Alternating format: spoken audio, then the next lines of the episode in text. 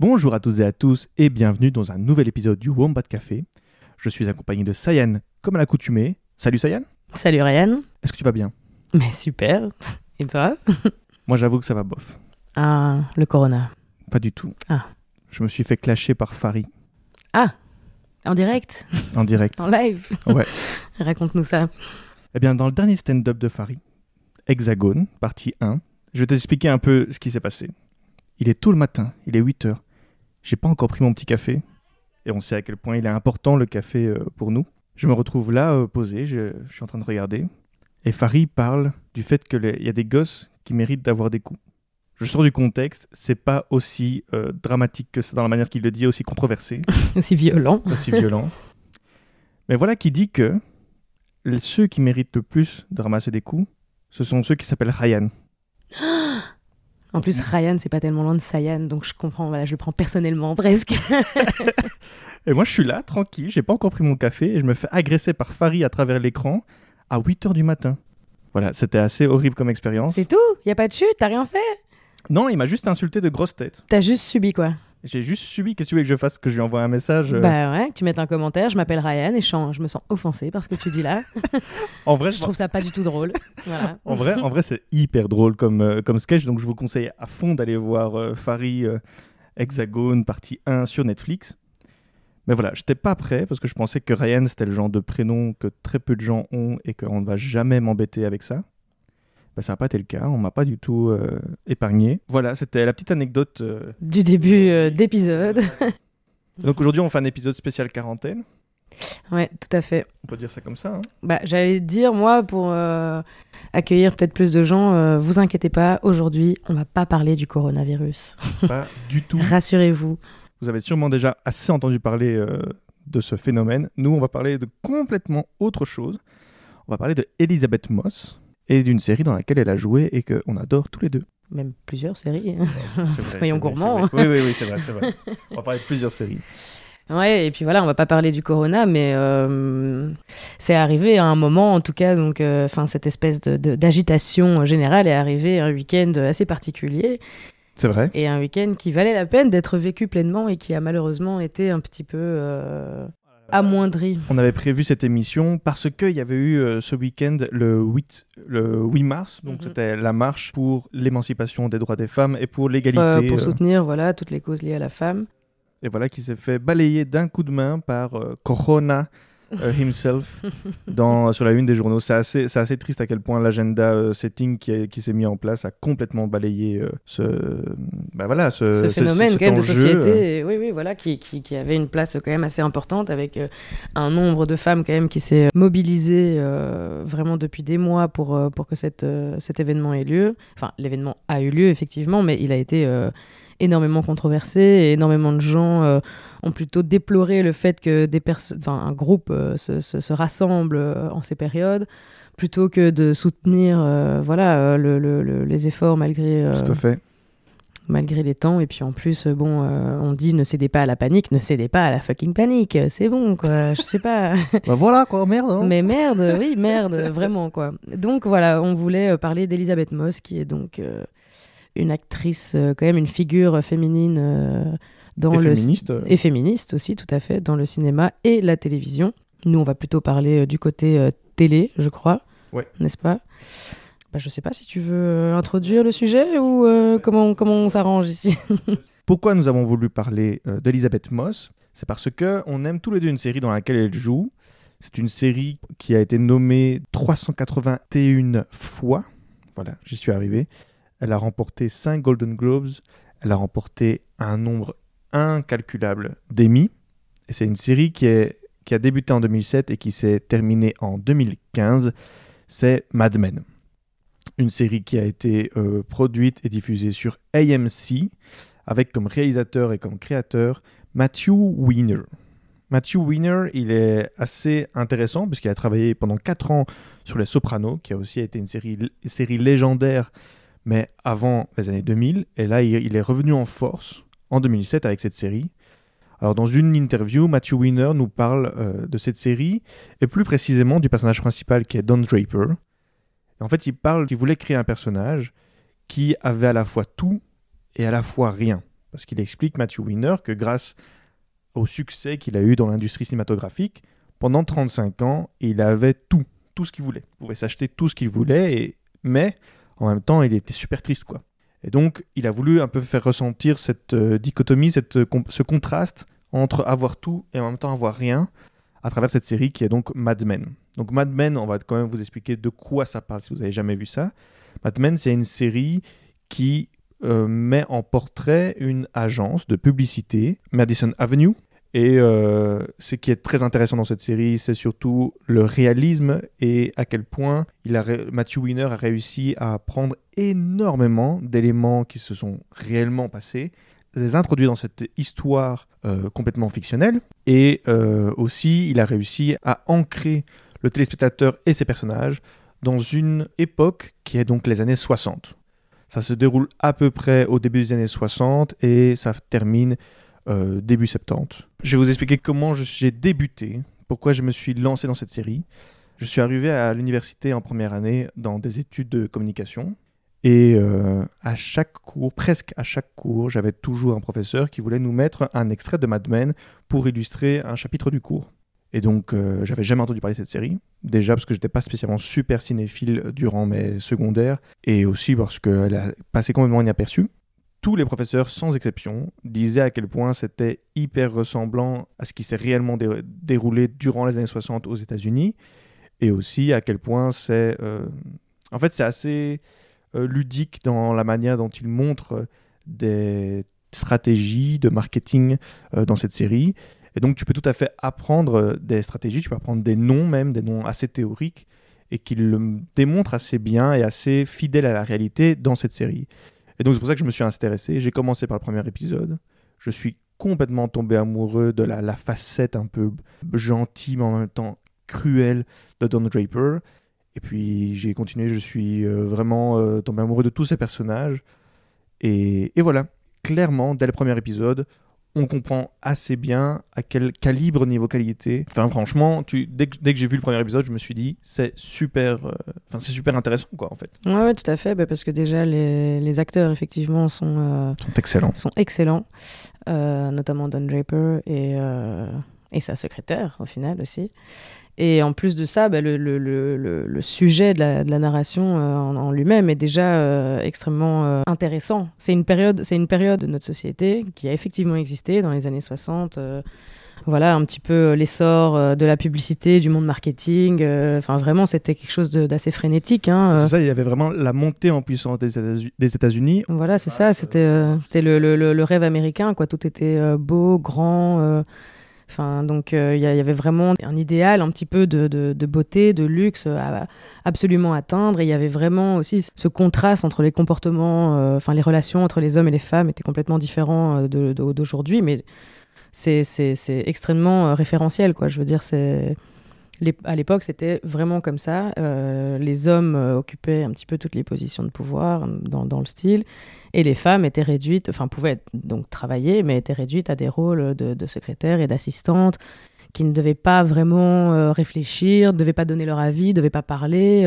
elles devaient simplement être là et, obéir aux ordres quoi, donnés par les hommes. Quoi.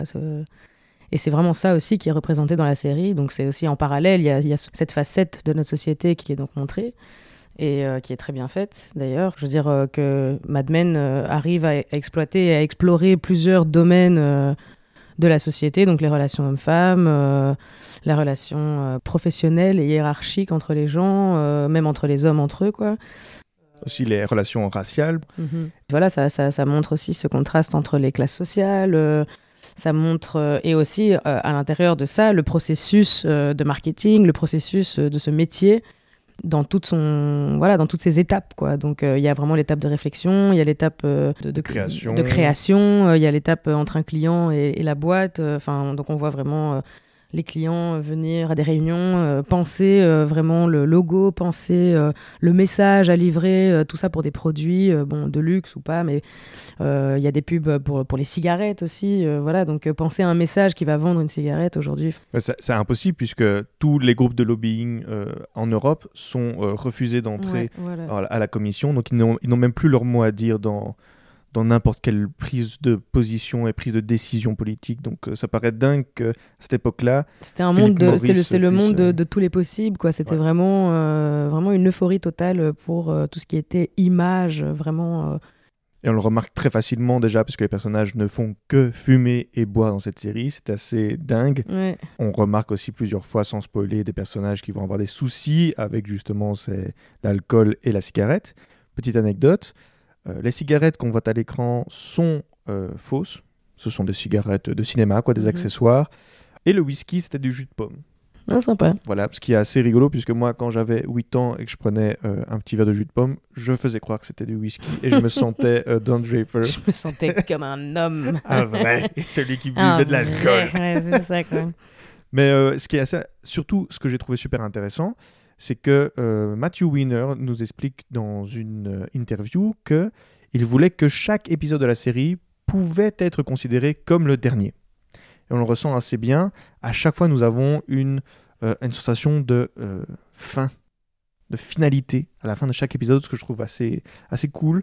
Surtout que moi, j'ai vu ça sur Netflix et que je n'avais pas du tout une, une envie de binge-watcher cette série, Mhm. puisqu'il y avait une fin. Il n'y avait pas un Hencliff comme ça qui te, qui Voilà. te, qui t'emmenait un petit peu de force au deuxième épisode. C'est ça, exactement. ouais. Et ça, j'ai trouvé ça très intéressant. Bah, qui est une technique euh, tout à fait respectable, hein, mais, euh, bien sûr. mais qui a tendance à être euh, un petit peu trop utilisée. Voilà, et- moi, c'est c'est dans mes goûts personnels. Disons que c'est pas quelque chose que je préfère avoir, on va dire, le pouvoir et l'ascension sur l'ascendant sur une série plutôt que le contraire. Une série te domine et, te, Ouais. et arrive à manipuler tes, tes envies et tes Voilà. besoins. Choisir ma place que j'ai envie de faire dans la prochaine heure, ça, ça me paraît Bah, un je- peu je- fou. moi, j'aime bien être prise comme ça par une série parce que j'ai l'impression que ça m'arrive pas souvent. Donc, euh, si euh, une série arrive à me dominer vraiment et à me à faire en sorte que je me je m'agenouille devant elle, alors Wow. là, alors là, elle aura, elle aura vraiment gagné mon respect, quoi. Je voulais aussi parler du fait que le réalisme de cette série est assez impeccable. On en a un peu parlé, où on parle de différents événements et différents personnages vont pouvoir euh, avoir une certaine réaction face à un événement extraordinaire. On parle de la mort de Marilyn Monroe, on parle de euh, marcher sur la Lune. Enfin, il y a plein, plein d'événements à cette époque-là qui ont vraiment marqué l'histoire et on les, on les voit dans cette série. Et les auteurs de cette série ont fait super gaffe à ce que ce soit le plus proche de la réalité, les événements, mais aussi les réactions. Donc ils essayaient de s'informer le plus possible sur comment réagissait une personne à l'époque euh, face à certains événements. Comment ils ont géré la situation à ce... Voilà. Et Ouais. aussi énormément, et c'est pour ça que je le voyais durant mes études, c'est qu'il y avait énormément de publicités qu'on voit dans cette euh, série qui se sont euh, réellement, qui ont réellement vu le jour euh, à cette époque-là. Quoi. Ce Mhm. sont de vraies publicités. Je ne sais pas à quel point ils se sont vraiment fiés à la réalité dans la stratégie mise en place par les communicants et par les publicitaires, mais en tout cas, euh, la ressemblance est vraiment frappante. Donc si jamais vous voulez un peu vous introduire au monde du capitalisme et au monde de la publicité aux États-Unis dans les années 60, cette série, je trouve, est une bonne introduction à cela. Mais donc, pourquoi on vous parle de Mad Men alors que juste avant, on vous parlait du, week- du week-end avec le 8 mars et de la marche du 8 mars? Euh, C'est parce que, selon nous, Mad Men pourrait être considéré comme féministe. En tout cas, on se pose la question effectivement de savoir question, euh, ouais. si euh, il pourrait y avoir un rapport avec le féminisme dans ce, en tout cas un rapport voulu, Ouais. parce que je pense clairement qu'il y en a un, Ah oui, pu- oui, puisqu'en filigrane il y a quand même une partie du scénario qui se base sur la position des femmes dans ce monde euh, d'hommes, euh, voilà, euh, de, de business euh, men, quoi. Donc D'hommes riches blancs. Quoi. voilà, et donc. Et donc on parlait d'Elisabeth Moss aussi, qu'est-ce qu'elle vient foutre là-dedans voilà, donc, euh, Elisabeth Moss euh, qui jouait le, le rôle de Peggy Olson. Ouais, c'est ça, Peggy Olson. Ouais, c'est parce que dans euh, Handmaid's Tale, c'est euh, June Osborne. Donc, euh, ouais, voilà. Elisabeth Moss qui joue vraiment le- la, la figure féminine principale de cette série. Donc, quand même, sur les sept saisons, à chaque fois, elle a vraiment, elle a vraiment une place importante dans chaque saison. Elle joue pas dans tous les épisodes. Le seul qui joue dans tous les épisodes, c'est John Hamm. C'est le seul qui en Mhm. convoi dans, dans chaque épisode, mais c'est vrai qu'elle a une place très importante Ouais, dans la une série. Ben, bon, voilà, donc déjà dans la série, euh, comme on l'a dit, euh, on fait vraiment la part des choses entre les droits des hommes et les droits des femmes, quoi. Donc euh, les femmes peuvent effectivement travailler, mais ne sont réduites qu'au rôle de secrétaire ou les, les femmes qui répondent au téléphone et qui mettent en lien le- les appels, ou alors euh, une assistante qui peut juste euh, écrire ce qui se passe pendant la réunion et vraiment juste euh, se taire, quoi. Et donc on a euh, Peggy qui elle est une nana qui a envie de bosser, mais bon, elle aimerait bien, enfin dès le départ, on, sent que c'est une femme qui aimerait bien avoir un autre rôle qu'être une simple secrétaire.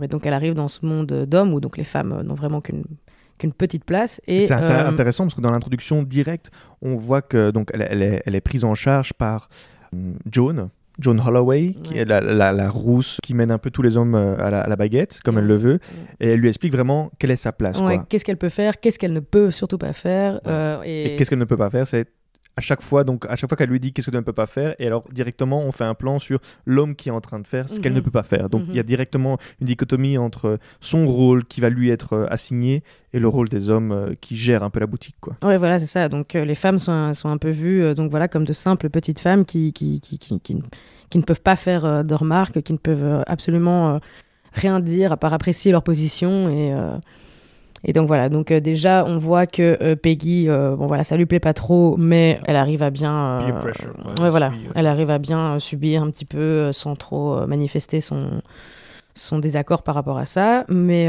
à un moment dans la série, il y a ce moment avec la campagne de pub pour des rouges à lèvres.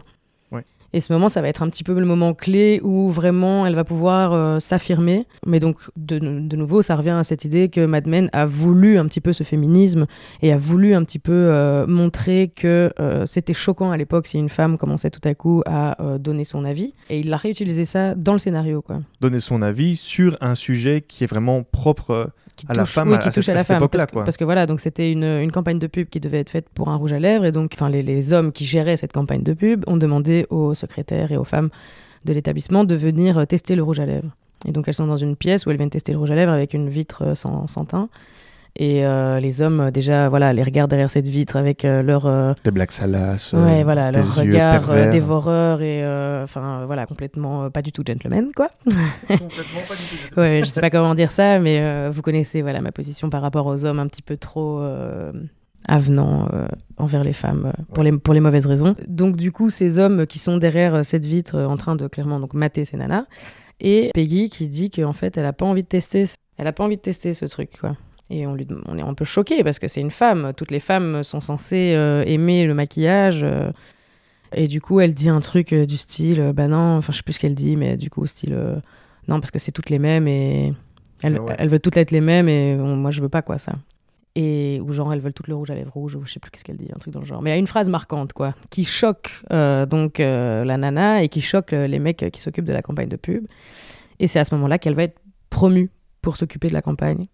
Et là, bah, il y a toute une situation qui va se retourner parce qu'elle va un petit peu prendre la position d'un homme. Elle va avoir sa secrétaire. Elle va devenir de plus en plus dure, de plus en plus stricte. Et elle va vouloir l'affirmer, mais dans sa position de femme. Et c'est aussi ça qu'il faut comprendre, je crois. C'est pas. Euh, je pense qu'on peut facilement euh, tomber dans le piège de. ben voilà, elle agit comme un homme, mais c'est justement là toute la question. Elle agit comme un homme, mais tout en assumant et en imposant sa position de femme. Donc il y a un vrai message derrière qui va euh, justement euh, ouvrir le champ aux femmes de bah, visiblement c'est une femme et elle agit comme les hommes. Mais c'est une femme, donc elle n'agit pas comme les hommes, elle, agit comme une femme, tout simplement, qui a ses droits et qui a sa liberté de travail, d'expression, de créativité, de, propriété, de... Voilà, donc... Euh, tout, ce côté-là est très intéressant à partir du moment où elle est promue. Et en plus, au moment où elle est promue, elle veut encore plus, elle veut encore plus. Donc elle a vraiment ce côté très battante et, et elle veut en fait le bien pour la société, elle veut le bien pour son mentor qui est Don Draper. Elle veut pas encore plus de manière euh, égoïste et individualiste et de manière euh, compétitive euh, comme les hommes peuvent l'être entre eux ou en tout cas comme ça peut être représenté dans la série à certains moments. Mais il y a quand même une certaine rivalité qui va se créer entre Peggy et Joan par exemple dans le sens où les autres femmes ne vont pas spécialement dans, cette série ne vont pas spécialement apprécier le fait qu'elles veulent plus que ce qu'elle a déjà droit. Parce qu'elles parce qu'elles ont l'impression que c'est la seule à avoir pu atteindre ce stade ça fait presque et qu'elles se font et voilà écraser euh, et trahies euh, par leurs euh, consoeurs femmes. Ce qui est bizarre, donc c'est vraiment ça, ça, démontre tout à fait une autre philosophie qu'il y avait à cette époque-là, dans les années 60, où il y avait une sorte de, déterminisme genré qui était mhm. la femme, voilà, elle est secrétaire, et ça paraissait complètement dingue Mais parce que ça devait être, plus. Parce que ça devait être, euh, allez, je veux dire, l'évolution de la femme a dû être admise par l'homme, tu vois ce que je veux dire? Donc à partir, à partir du moment où l'homme n'était pas d'accord de, de, permettre à la femme d'accéder à un rang euh, plus élevé, euh, bah, elle était coincée dans sa situation. Donc il y avait une sorte de déterminisme. Et le problème, c'est que les autres femmes l'ont vu, oui, comme tu dis, une trahison plutôt que comme euh, une espèce d'ouverture euh, vers, vers, des possibilités, quoi, vraiment vers des possibilités d'émancipation. Et, euh, et c'est tout, c'est tout le problème que ça a créé. Enfin, aujourd'hui, je pense qu'il y a vraiment une solidarité féminine. Je pense qu'il y en a eu de tout temps, hein, forcément, mais dans ce genre de, de, de, secteur vraiment professionnel, c'était vu comme ouais, de la, traite, de la traite, trahison. De la traîtresse. de la trahison. Et ce que je trouve aussi exceptionnel euh, dans cette série, enfin exceptionnel, non, c'est pas exceptionnel, mais je veux dire, c'est très rare d'avoir des personnes, beaucoup de personnages euh, féminins qui sont vraiment complets, qui ont des nuances, qui ne sont pas du tout dans le cliché, qui savent se battre et qui osent euh, être ouais, adversaires à leur mari, adversaires à leur amant, adversaires à n'importe quel personnage masculin qu'on peut avoir dans, dans la série. Ben, je pense à Peggy Olson, mais je pense aussi euh, à Joan, je pense aussi à toutes les femmes de la série, à Betty Draper aussi, dans, dans sa manière, elle est aussi très indépendante. Et donc ce que j'ai trouvé assez marrant, c'est de voir une série qui se passe dans les années 60, dans un contexte sexiste, je pense que je peux dire ce mot euh, assez facilement. Et pourtant, d'avoir, enfin que Matthew Weiner arrive à peindre des personnages féminins qui sont indépendants, qui osent se battre, qui osent s'affirmer. Oui, parce qu'il nous permet de les rencontrer. En fait, il les laisse pas.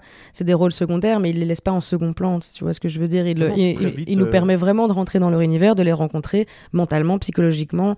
Donc, euh, on, arrive effectivement à créer de l'empathie. Euh, et à apprécier vraiment la totalité de leur euh, personnalité quoi. C'est ça et on ne les voit pas on ne les voit plus du tout comme des personnages secondaires ou comme des personnages on va dire outils moi j'appelle ça comme ça des personnages qui vont juste être utilisés pour créer euh, un certain sentiment ou une certaine évolution chez le personnage masculin principal.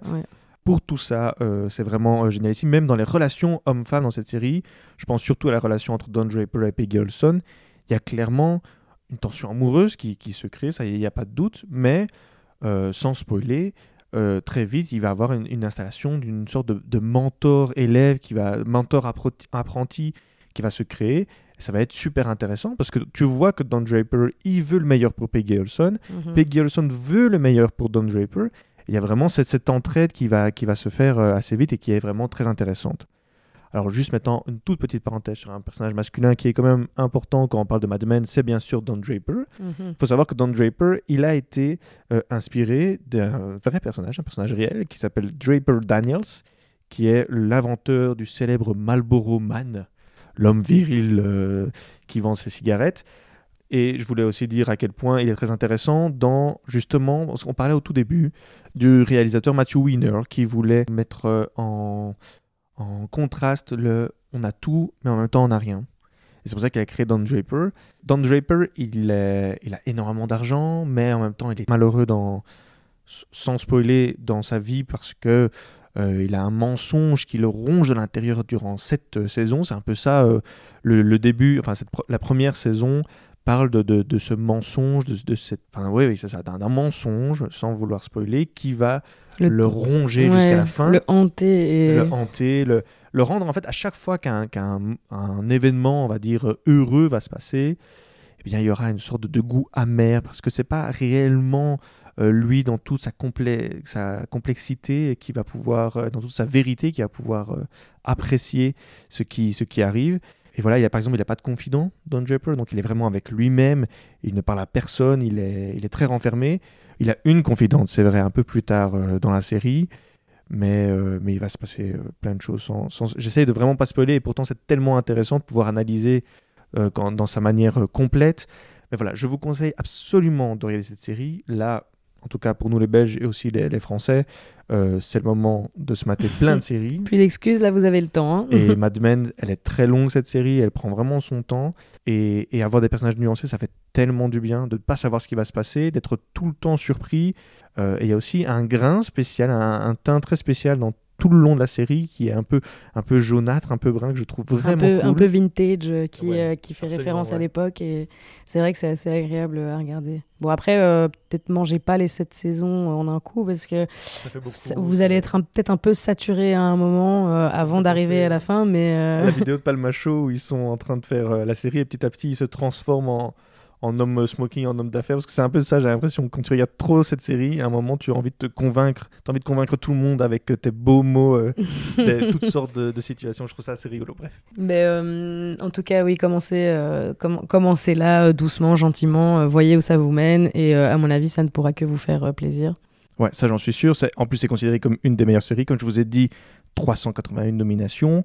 Euh, c'est pas rien. Ouais. C'est très rare. des Elle est autant euh, des pédagogique, didactique que diver- divertissante et, et, et- et voilà, qui nous amène à des réflexions, euh, euh, que ce soit euh, métafilmique ou que ce soit tout simplement euh, sociétal. Quoi. Donc euh, c'est assez, assez intéressant. Et en plus, euh, Elisabeth Moss, elle a choisi justement ce rôle euh, dans, Mad Men parce que euh, ça avait un impact sur justement la position de la femme dans la société. Et d'ailleurs, elle, ch- elle choisit en général ses rôles en fonction de leur approche par rapport à leur féminité. Elle fait vraiment un... Je t'ai devancé C'est une super trans- transition. Non, continue, Ouais. c'est une super transition. J'adore vers où tu, où tu nous mènes là. J'adore. je, me suis en- je me suis entraînée. non, non, absolument pas. Mais non, mais justement, enfin, elle avait dit ça à un moment dans une interview que hum, la plupart de ses rôles avaient été choisis justement en fonction de leur approche et surtout euh, quel, quel est, quel est l'impact euh, en tant que femme que euh, le personnage qu'elle va interpréter aura dans le Donc en fait, elle, elle voit un peu qu'est-ce qu'on va lui donner comme rôle en tant que femme Voilà. dans le film. Voilà, c'est ça. Donc déjà, en fait, elle, elle choisit ses rôles en fonction du thème aussi, enfin, qu'il va, qu'il va aborder, en tout cas ça- la série. Euh, parce que pour Mad Men, c'est ce qu'elle a fait, et pour euh, aussi euh, une autre série dans laquelle elle a vraiment, euh, elle s'est, complètement euh, révélée en tant que personnage principal, euh, presque, oui, enfin, même Ouais, ouais, personnage ouais, ouais. principal carrément. Euh, et c'est euh, The Handmaid's Tale, Handmaid's Tale, donc euh, la servante écarlate.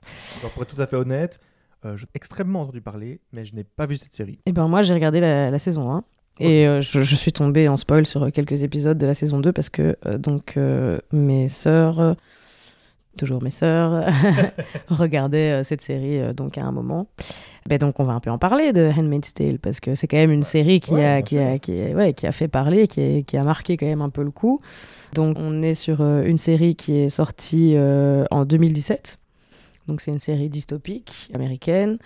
Bon après, on va pas commencer à tergiverser euh, producteur, euh, réalisateur, blablabla, tout ça. euh, J'en ai pas la moindre idée, mais c'est pas du tout le plus important parce que nous, on va parler contenu euh, Ah. plutôt que forme, quoi. Donc en gros, donc c'est une série dystopique où bah, dans un avenir proche, il y aura une espèce de baisse de natalité, voire un arrêt total de, de- de- de natalité, à cause de plusieurs raisons, euh, la pollution euh, de l'environnement, à cause euh, de maladies sexuellement transmissibles.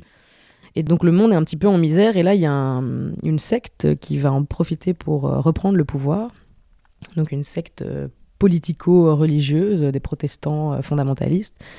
Et eux, ils vont instaurer vraiment un régime, donc ils vont faire un coup d'État et ils vont instaurer un régime où tous les dissidents, donc tous les homosexuels, les prêtres catholiques et, et tout ça vont être condamnés à mort en fait, euh, donc par pendaison Ah euh, ouais. devant euh, tout le monde à l'ancienne. quoi. Ah, Vraiment, c'est on, radical ça. on retombe dans une espèce de régime très moyenâgeux, mais pourtant dans, dans, dans, un, dans un futur proche. Quoi. Tu vois ce que est dans une espèce de modernisme. Un retour en arrière. Ouais, de- un, un Moyen Âge moderne, quoi. Donc c'est un Un petit peu. futur obscurantiste. Voilà, euh, ouais, voilà, ouais, peut-être. T'aimes bien cette, euh, J'aime bien un futur, un futur obscurantiste.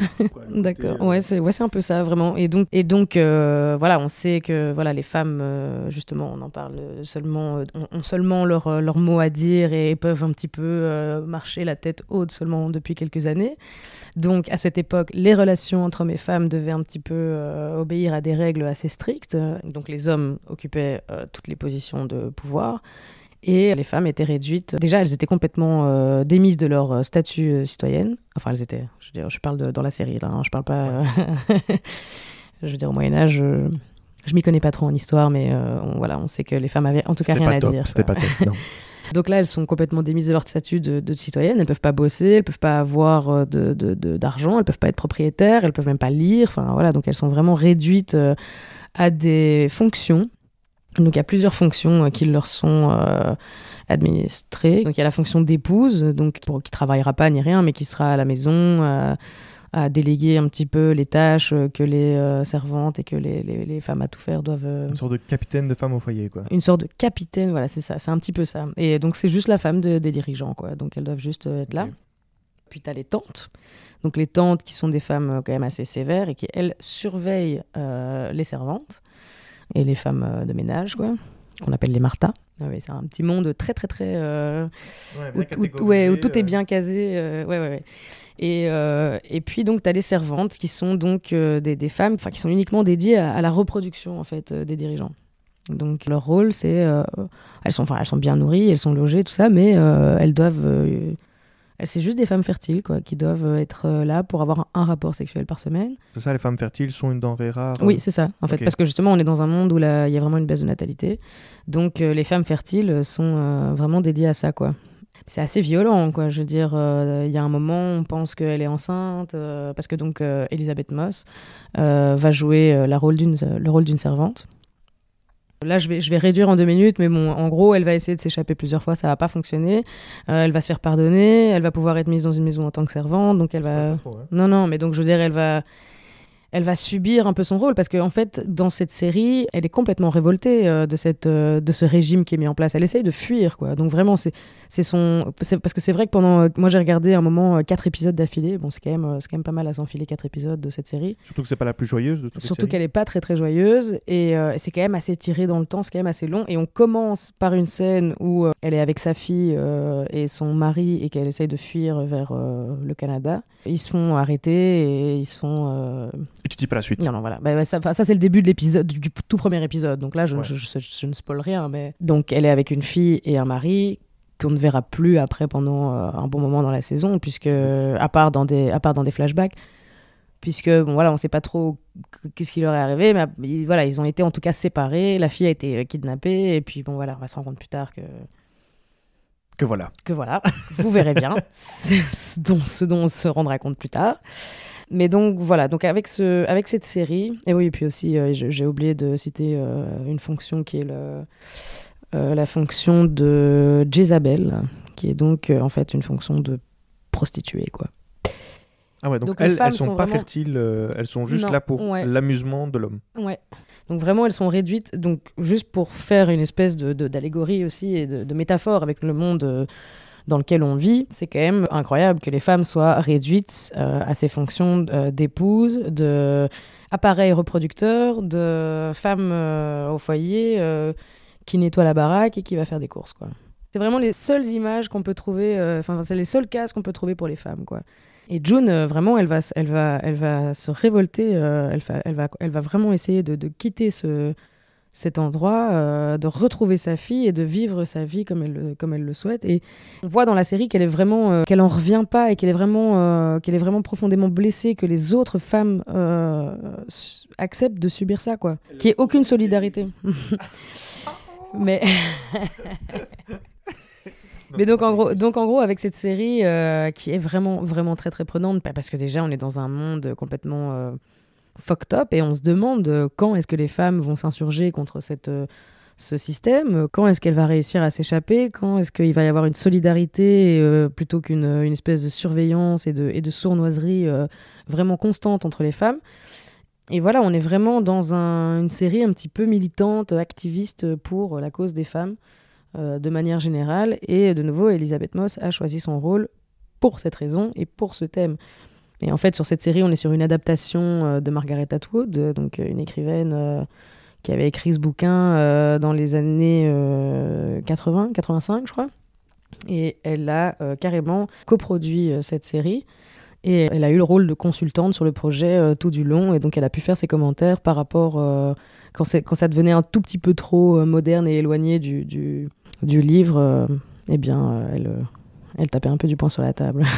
Est-ce que c'est une mauvaise chose ou une bonne chose? Je ne sais crois- pas. je- je- je- moi, je crois que c'est une bonne chose parce que je comprends qu'un écrivain euh, ait envie qu'on rende hommage euh, à ses écrits. Et là, en particulier, euh, je pense que c'est un sujet important et qui, aujourd'hui, Enfin, a été euh, vra- vraiment ça fonctionne très très bien euh, parce que aujourd'hui on sait très bien que voilà on est dans un monde euh, hyper j'ai envie de dire révolté mais oui et non enfin c'est pas vraiment le mot que j'ai envie d'utiliser je crois Mais en tout cas, on se pose énormément de questions et euh, le sujet euh, du féminisme, que ce soit de manière extrême, comme euh, certaines personnes peuvent le concevoir, uniquement dans son côté extrême, alors que ce n'est pas du tout le cas. le féminisme, c'est une position qui a plusieurs, niveaux, qui, qui, qui, peut se révéler à plusieurs intensités elle n'est pas, enfin, elle n'est pas du tout obligée de se faire de manière extrême. Donc ceux qui voient le féminisme comme euh, une espèce de, de, gang euh, prêt à tabasser tout le monde et à montrer euh, leur sein et à se foutre à poil sur des places publiques, c'est pas ça le féminisme. Ça n'a rien à voir. Enfin, c'est pas que ça n'a rien à voir, mais ça, ce sont des femmes qui sont en colère complètement et qui pensent que c'est la seule manière de, de, se faire remarquer, c'est d'agir de, manière peut-être plus marquée, plus agressive et violente. c'est que ce, ce, mouvement porte plusieurs, on va dire, degrés euh, d'énervement, mais il y a toutes sortes de manières de, se révolter. Quoi. déjà, il y a toutes hein. sortes de manières de se révolter, euh, que ce soit pour le féminisme ou pour euh, n'importe quel autre domaine sur lequel on a envie de se révolter. Et en plus, le, féminisme englobe évidemment toute une, enfin, plusieurs catégories de, de, messages à délivrer, que ce soit sur la violence faite aux femmes, sur les droits de l'avortement, que ce soit sur l'égalité salariale, que ce soit sur Enfin voilà, tout ce genre de choses sur lesquelles les femmes sont constamment brimées et qui sont encore aujourd'hui oppressées euh, sur certains points. Dire que le féminisme n'a pas sa place ou est trop exagéré ou quoi. Enfin, je veux dire, un homme aussi peut être féministe. Il faut ne pas non plus s'exclure de ce, de ce, de ce phénomène parce que euh, on est un homme. Hein. Je veux dire, un homme peut autant être féministe. Le plus important, c'est le soutien envers, euh, envers les femmes pour tous les sujets et toutes les causes pour lesquelles elles sont euh, brimées et, opprimées. En soi, euh, le mouvement en lui-même, là, ce qu'on a essayé de faire, c'était vous parler de ce mouvement à travers des séries et surtout à travers une actrice que l'on trouve qui représente très bien euh, ce mouvement et qui représente très bien ce combat. Maintenant, le mouvement féminisme, ça pourrait faire tout à, tout à fait un, autre sujet on, pourrait, on pourrait faire tout un... C'est tellement politisé, économique, social, ça, devient très compliqué. En plus, il y a vraiment plein de nuances qu'il faut absolument essayer qu'on gère. Euh, je me sens pas assez prêt, mais je voudrais euh, paraphraser un, grand auteur que j'admire énormément, qui s'appelle Yuval Noah Harari. Et le jour euh, de la marche du 8 mars, parce qu'il faut dire aussi que le 8 mars, c'était une marche internationale, euh, j'ai vu énormément d'insta de, d'américaines qui ont mis euh, en avant sur leur story. J'ai vu. Bah, Elisabeth Moss, justement, a marché avec ces gens. Bah, voilà, justement. donc elle fait partie du. Et donc Yuval Noah Harari, qui est un homme et qui est un professeur israélien, qui a écrit plusieurs livres, trois livres très très bons que je vous conseille énormément, qui sont Homo sapiens, Homo Deus et 21 questions pour le 21e siècle. Si vous avez le temps, euh, c'est le moment, c'est-à-dire euh, lire euh, ces romans, ils sont exceptionnels, je vous, les conseille à fond. Et il expliquait que durant ces dernières années, le mouvement et l'événement qui l'avait le plus marqué, c'était, parce que c'est un historien, j'ai peut-être oublié de le dire, c'est un historien, donc il a étudié énormément de mouvements, il a étudié énormément de, changements sociaux et d'évolutions. c'est ce qu'il fait aussi dans ses livres. Il explique que le futur de notre monde selon des faits passés, des événements passés. Et Amos Sapiens, il expliquait aussi le, passé, comment on est arrivé jusqu'à aujourd'hui. En fait, une question sur le 21e siècle, c'est encore autre chose. Bref, je ne vais pas trop trop me lancer là-dedans parce que c'est encore aussi très compliqué. Mais Yuval Noah Harari explique euh, dans une interview que ce qu'il avait le plus marqué durant ces dernières années comme mouvement social, c'était le féminisme. Et ce qu'il avait adoré dans ce mouvement social, c'était que le féminisme avait réussi à casser des barrières sociales qui étaient érigées depuis très longtemps qu'elles avaient réussi à complètement casser les codes. Elles, enfin je veux dire, le féminisme a réussi à casser des codes qui étaient là depuis très longtemps, et tout ça de manière pacifiste. Là vraiment, je cite ces mots, et je trouve ça assez juste comme euh, manière de penser et ça appuie encore plus ton, ce que tu disais et je trouve que ces phrases le montrent assez bien, ce côté très pacifiste. Euh. Mhm. Oui, tout à fait. Donc déjà, ce qu'on voulait vous dire, c'était absolument de vous informer sur Elizabeth Moss. De vous intéresser à son, à son travail, à son jeu d'acteur et, et aux séries auxquelles elle participe. Si vous avez... Euh, voilà, envie de vous intéresser à des fictions, que ce soit sérielles ou, ou cinématographiques, qui touchent un petit peu à ces thèmes n'hésitez pas à vous renseigner sur euh, la filmographie euh, complète d'Elisabeth Moss, quoi, parce que c'est un bon, un bon repère euh, dans ce, dans ce domaine-là. C'est vrai qu'on a parlé de sa facette féministe, mais c'est surtout aussi une très grande actrice. Tout à fait. qui est en train vraiment de. exceptionnellement bien dans Mad Men et dans Handmaid's Tales. là, vous pouvez la voir à l'écran, sur le grand écran avec Invisible Man. Bon, là, c'est un peu mal barré puisque les cinémas sont fermés. Ouais, euh, là, je sais pas Euh, comment, vous allez aller le voir. Coup dur. euh, pour Surtout les pas de manière illégale. Et il y a pas longtemps, elle a, elle a joué dans Us, qui était aussi un très chouette film de Jordan Peele, que vous conseille. Donc on- vous avez énormément de choses à voir euh, durant cette quarantaine. Ne vous inquiétez pas, on fera un épisode très bientôt pour euh, être sûr que vous vous ennuyez pas euh, durant ces prochaines semaines. Moi, j'allais dire, si vous voulez plutôt lire un bouquin euh, Très bonne idée. qui peut toucher aussi à cette, euh, à cette question de féminisme, mais aussi et surtout de, d'homosexualité entre, entre femmes. euh, à l'époque de la Deuxième Guerre mondiale, donc à une époque où euh, voilà, les libertés étaient euh, restreintes. Euh, c'est un bouquin euh, de Olivier Merle. Donc euh, oui, oui, je- je- j'entends bien, c'est un homme. c'est un Français qui est né dans les années 50. Et il a écrit donc un bouquin qui s'appelle Libre d'aimer. C'est une histoire d'amour entre deux femmes euh, en juillet 42, donc euh, sous à, à Paris, sous l'occupation nazie, entre une jeune juive euh, et euh, une, une femme un peu plus mûre, un peu plus, un peu plus âgée, parisienne, et euh, femme d'un grand entrepreneur, businessman, qui gérait un petit peu son business avec les Allemands. Et, et donc voilà, elle accueille cette, cette jeune fille chez elle en essayant de masquer son identité. Et puis par après, elle va essayer de vivre une histoire d'amour avec elle, mais ça va se, ré- se révéler assez compliqué en vue du régime euh, mis en place. Ça me fait penser à 5 rue Lima.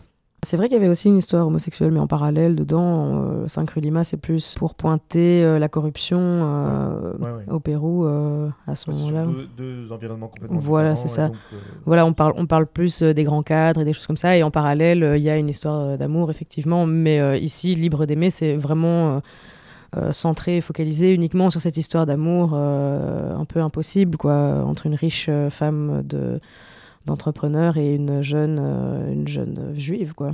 Donc, euh, très intéressant. Je suis en train de le terminer, là, pour l'instant. euh, vraiment pas mal du tout. Waouh, j'ai l'impression qu'il y a, on a énormément de, de produits culturels euh, dans cet épisode. Ouais, C'est vrai. qui rêve, bah, on a au moins deux bonnes séries qui mettent du temps à consommer, à se consommer. Ouais, et euh, Un livre, deux livres. Homo Deus et Libre d'aimer, plus euh, deux films. Waouh, ça fait beaucoup. ouais. Tous les liens sont dans la description si vous voulez un peu vous repérer, si vous voulez être sûr. Parce qu'en plus, on n'a pas fini. Je dois aussi vous conseiller un podcast maintenant. Mhm. Je vais essayer de rester dans le thème du féminisme.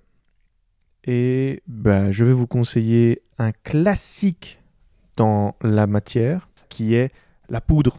La poudre. On l'a raté lors du Brussels Podcast Festival malheureusement. Mais voilà, il existe La Poudre, ce podcast euh, d'interview où on va mettre en avant euh, des femmes avec des parcours euh, exemplaires, des parcours hyper inspirants. Donc je, propose pour cette fin d'épisode, déjà j'espère qu'il vous a plu, nous revenons la semaine prochaine avec un nouvel épisode. Vous pouvez nous retrouver sur Insta, at ou en mode café.podcast. Partagez toutes ces publications avec tout le monde. On veut un maximum de likes sur la dernière image. Puis euh, on a un mail aussi, wambatcafé.podcast at gmail.com. N'hésitez pas à nous donner plein de retours. On en reçoit déjà pas mal et c'est super cool. Je vais pas faire euh, mon petit mendiant de j'aime et de partage. Oui, là, on Mais n'hésitez pas à le le faire. Je propose, Sayen, qu'on finisse cet épisode avec une super citation. Une super citation pour vraiment faire plaisir à Ryan. Oui. Et pour ceux qui ne savent pas parler anglais, malheureusement, ceci ne vous concerne pas. Je mettrai, je mettrai dans la description la, la- la traduction française. Ouais, voilà, parce que en fait, c'est une, euh, c'est un des dialogues qui euh, est dit par euh, Don Draper dans la série euh, Mad Men, qui nous semblait euh, être, en tout cas, de très belles paroles que nous allons euh, donc vous lire juste maintenant. Advertising is based on one thing, happiness. You know what happiness is? Happiness is the smell of a new car. It's freedom for fear. It's a billboard on the side of the road that screams with reassurance that whatever you're doing, it's okay. You are okay. Wow. Merci Sayen pour ce super épisode. Merci à toi et à la semaine prochaine. Ciao. Ciao.